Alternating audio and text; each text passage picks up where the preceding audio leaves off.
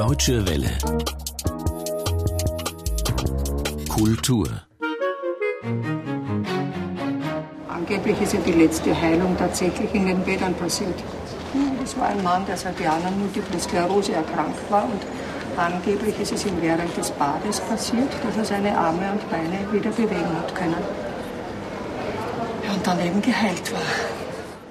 Plötzliche Heilung. Millionen kranke Menschen kommen deswegen jedes Jahr nach Lourdes. Und zwar so viele, dass der kleine französische Wallfahrtsort die Massen kaum bewältigen kann. Und der Film Lourdes, der zeigt das. Pilgerfahrten zwischen Glaubenstourismus und Wunderheilung. Wir stellen ihn vor, diesen Film. Ich bin Marlies Schaum. Herzlich willkommen. Und wir besprechen gleich außerdem eine DVD-Edition. Und zwar mit seltenen Filmen des spanischen Regisseurs Luis Buñuel. Und wir plaudern mit Armin Rode. Er ist einer der meistbeschäftigten Schauspieler Deutschlands.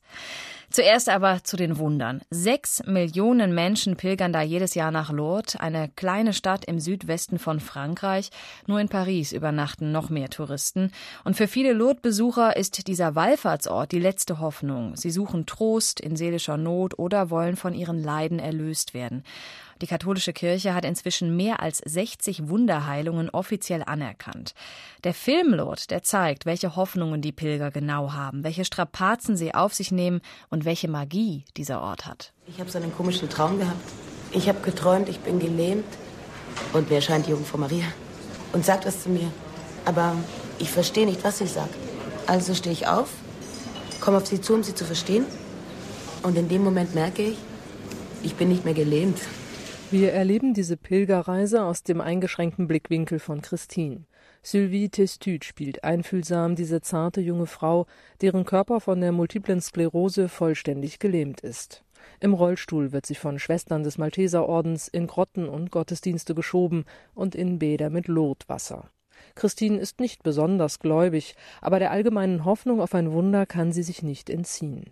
Sie solle nicht zu viel erwarten und nicht das Falsche, mahnt die Malteserin, selbst schwer an Krebs erkrankt. Ich weiß, es ist nicht leicht, aber wir müssen lernen, in Demut unser Schicksal anzunehmen. Wir beten um die Heilung der Seele, nicht des Körpers. Jessica Hausner erzählt in klaren, exakt komponierten Bildern an wenigen ständig wiederkehrenden Schauplätzen von den täglichen kleinen Demütigungen durch Abhängigkeit. Kühl beobachtet die Regisseurin Wallfahrtsrummel und Massenabfertigung in Lourdes. Ich versuche, glaube ich, immer eine gewisse Distanz zu dem einzunehmen, was ich erzähle, um einen Standpunkt zu finden, der mir selber ermöglicht, eine Reflexion anzustellen das interessiert mich einfach mehr als das kurzfristige Leid eines Individuums darzustellen. Also mir geht es eher sozusagen um eine Rührung, die grundsätzlicher ist, die mich im Herzen, aber auch im Intellekt berührt.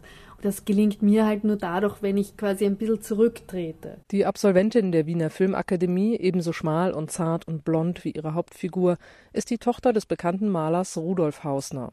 Vielleicht auch von ihm beeinflusst hat sie schon früh das bewegte Bild als ihr Medium entdeckt, sich auszudrücken. Vor zehn Jahren hat Jessica Hausner eine eigene Produktionsfirma gegründet, um ihre Filme zu verwirklichen. Diese drehen sich stets um Themen, die sie persönlich beschäftigen. In Lourdes gehe es nur vordergründig um Wunderheilungen, sagt sie. Der Film sei eine Parabel, habe die Grundängste der Menschen zum Thema. Eigentlich geht es mir darum, davon zu erzählen, dass Menschen erhoffen, in ihrem Leben Glück zu erfahren und ein sinnvolles oder erfülltes Leben zu führen. Und dass diese Hoffnung manchmal erfüllt wird, also manchmal klappt's, und dann ist man aber doch auch immer wieder mit der Vergänglichkeit oder Endlichkeit konfrontiert. Und doch lässt die Regisseurin ihre Hauptfigur das Wunder erleben. Nachts spricht eine innere Stimme zu Christine, sie steht aus dem Bett auf und kann wieder gehen. Jessica Hausner ist kein gläubiger Mensch, doch habe sie sich während der Arbeit an diesem Film ihren eigenen Lebens- und Sterbensängsten gestellt. Ich fand es einfach total interessant herauszufinden, wie in der katholischen Religion diese existenziellen Ängste versucht werden zu lindern. Also die katholische Kirche versucht ja da ein Pflaster drauf zu machen auf diese Wunde und sagt, äh, es gibt ein Leben nach dem Tod und es gibt einen lieben guten Gott und der kann auch hier und da mal wen heilen. Also ich war einerseits sehr skeptisch und andererseits auch total gerührt davon. Also weil ich sozusagen gemerkt habe, so aufgeklärt kann ich gar nicht sein, als dass ich nicht auch diesen Wunsch kennen würde. Nach Geborgenheit und Schutz und danach, dass sich doch vielleicht irgendwer was dabei gedacht hat und sich das Leben irgendwie am Ende gelohnt hat. Im Film Lourdes genießt Christine ihre neue Freiheit. Sie wandert im Grünen, sie tanzt, sie flirtet. Ob Christines Heilung dauerhaft ist, bleibt am Ende offen. Jessica Hausner interessiert in diesem beeindruckend intensiven, philosophischen und darum sehr empfehlenswerten Film eine andere Frage mehr. Macht es überhaupt Sinn, auf ein Wunder zu hoffen? Also woher kommt überhaupt diese Hoffnung auf Erlösung? Und das, glaube ich, ist schon für unsere Gesellschaft auch wieder symptomatisch, dass man immer nach der Perfektion strebt und denkt, das kann alles noch viel toller werden oder noch viel glanzvoller. Diese Hoffnung auf etwas Absolutes. Im katholischen Sprachgebrauch würde man eben sagen, Hoffnung auf Erlösung. Und wenn man es jetzt pragmatischer sieht, ist es vielleicht eben die Hoffnung auf die totale Erfüllung im Leben. Das kann man schon hinterfragen. Diese letzte Hürde, nämlich das Sterben müssen, da werden wir nicht drüber springen. Das sagt die Regisseurin Jessica Hausner. Ihr Film Lourdes ist jetzt in den Kinos zu sehen. Ein Film über die Hoffnung auf Wunder, die Suche nach Geborgenheit. Vanya Budde hat den Film vorgestellt. Und wundersame Dinge, die ereignen sich auch in den Filmen von Luis Buñuel.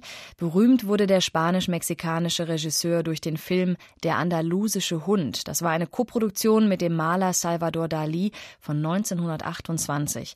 Dann kam allerdings der spanische Bürgerkrieg und Buñuel ging nach Mexiko und viele der Filme, die dann dort entstanden sind, die konnte man als Filmfreund bis jetzt selten sehen. Einige dieser Filmschätzchen gibt es jetzt aber zum ersten Mal auf DVD und mein Kollege Jochen Kürten hat mit Jörg Gerle vom Filmdienst eines davon bewundert. Herr Gerle, wir sprechen heute über den Louis Buñuel-Film Das Fieber steigt in El Pau. Das ist ja nicht unbedingt äh, ein typischer Buñuel-Film, wenn man jetzt so seine surrealistischen, berühmten, großen Werke kennt. Ja, jeder folgt so seinen Klischees, beziehungsweise muss ihnen folgen.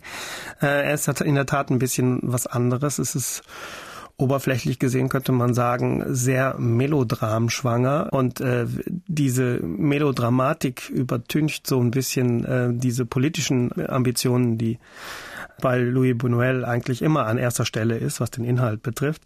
Nichtsdestotrotz hat er natürlich eine starke politische Botschaft. Klar, es geht wieder um Unterdrückung und ähm, den Machtmissbrauch der Herrschenden und, und sowas. Aber formal gesehen ist er auch schon ein bisschen anders, weil er hat ja seine Wurzeln im Surrealismus. Ähm, zusammen mit Dali hat er sozusagen die filmische ähm, Ausprägung dieser Kunstart ein wenig mitgestaltet. Von daher hat er sehr gerne in Traumwelten sich begeben und das auch optisch sehr stark untermauert. Und sowas findet man eigentlich jetzt in diesem Film relativ wenig. Also das ist wirklich ein straight erzähltes Melodram mit, mit politischen Untertönen aber nicht sehr geradlinig, was die Hauptfigur betrifft. Gérard Philippe in seiner letzten Rolle, danach ist er gestorben. Hm. Der war ja damals ein großer Star im französischen, auch im europäischen Kino. Das ist ja so, ein, so eine Figur, die so ähm, wechselt zwischen Opportunismus und Mut. Also eine ganz interessante Figur, vor allen Dingen vor dem Hintergrund, dass sie mit einem großen Star besetzt worden mhm. ist. Also zumindest in, im ähm, mitteleuropäischen Raum sehr großer Star. Ich weiß jetzt nicht, inwieweit er in Hollywood beispielsweise präsent war oder in Mexiko, äh, wo Buñuel ja sehr viele Filme gemacht hat. Aber das ist halt eine französische Koproduktion französisch-spanische Co-Produktion. Und ähm, ja, er ist halt ein typischer gefallener Held. Er ist halt von der Physiognomie her eigentlich eher so der Strahlemann und bei uns in Deutschland auch sehr mit durch diese Mantel- und Degenfilme dieser Zeit sehr bekannt geworden, der französischen.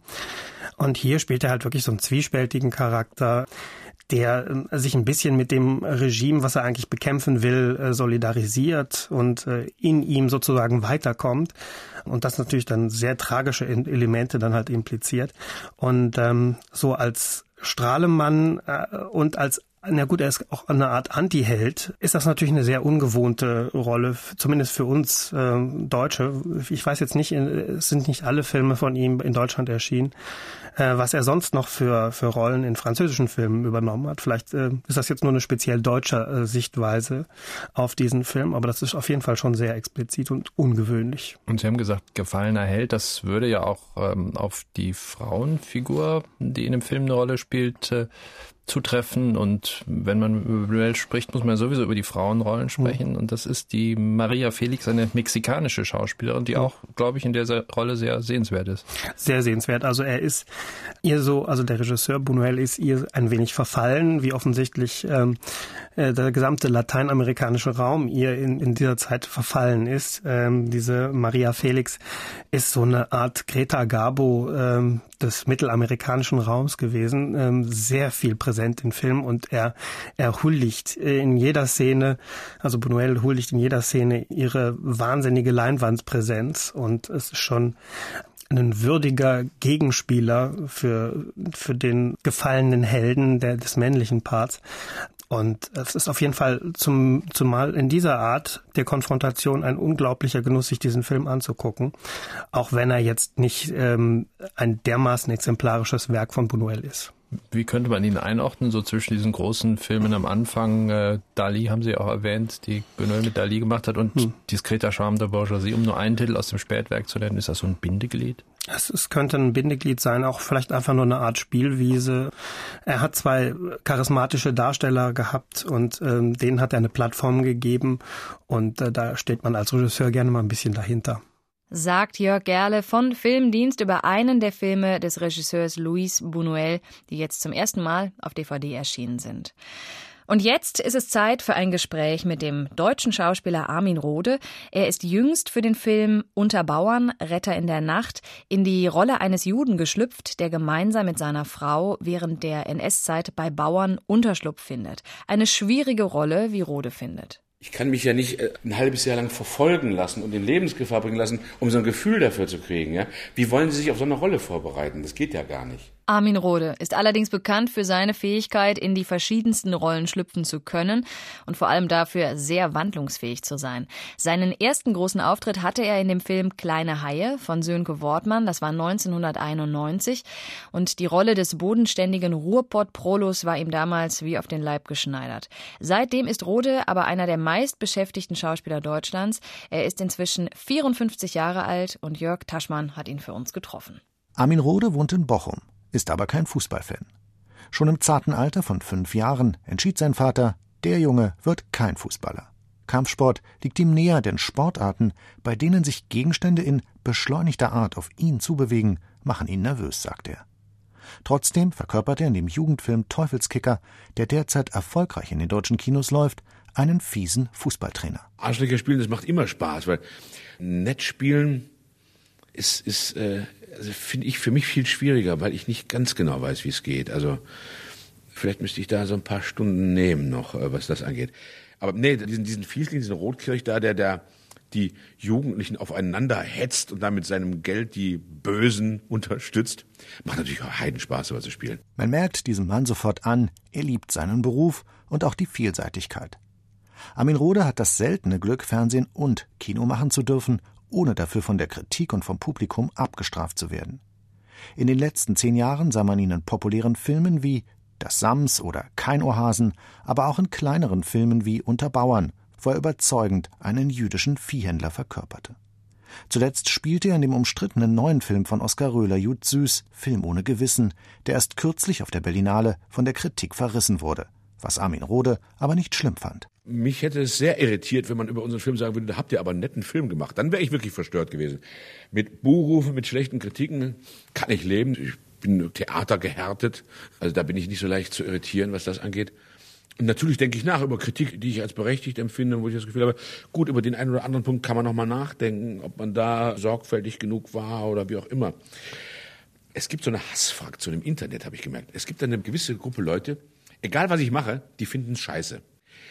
Aber ich glaube, auch das gehört dazu. Armin Rohde ist ein überaus sympathischer Dampfplauderer, der ebenso locker wie witzig, aber dabei nicht unreflektiert über sich und seinen Beruf spricht. Kürzlich hat er ein Buch geschrieben, zwischen Lampenfieber und Größenwahn. Eigentlich hatte Armin Rohde ein Lehrbuch geplant, weil er gerne unterrichtet, aber nicht immer dazu kommt. Und habe immer mehr angefangen, auch von mir und von mir im Beruf zu erzählen. Dadurch ist das Buch viel biografischer geworden, als es ursprünglich werden sollte, weil ich einfach ins Erzählen geraten bin beim Schreiben. Und die meiste Arbeit dabei war merkwürdigerweise, das wusste ich vorher auch nicht, weil ich eben kein, kein trainierter Schriftsteller bin, dass das Buch sich so liest, wie ich glaube, dass ich mich anhöre. Weil was ich erzählen wollte, das war mir in groben Zügen klar. Bei allen Aktivitäten bleibt Armin Rohde mit Leib und Seele Schauspieler. Ende des Jahres sieht man ihn dann auch mal wieder auf der Bühne. Noch weiß er nicht so genau, was das für ein Stück wird und meint, irgendwie sei es eine Komödie, aber auch ein Musical. Der Schauspieler Armin Rohde, Jörg Taschmann hat ihn uns vorgestellt. Das war's von der Kultur. Mehr Themen gibt's im Netz. dw-world.de slash Kultur.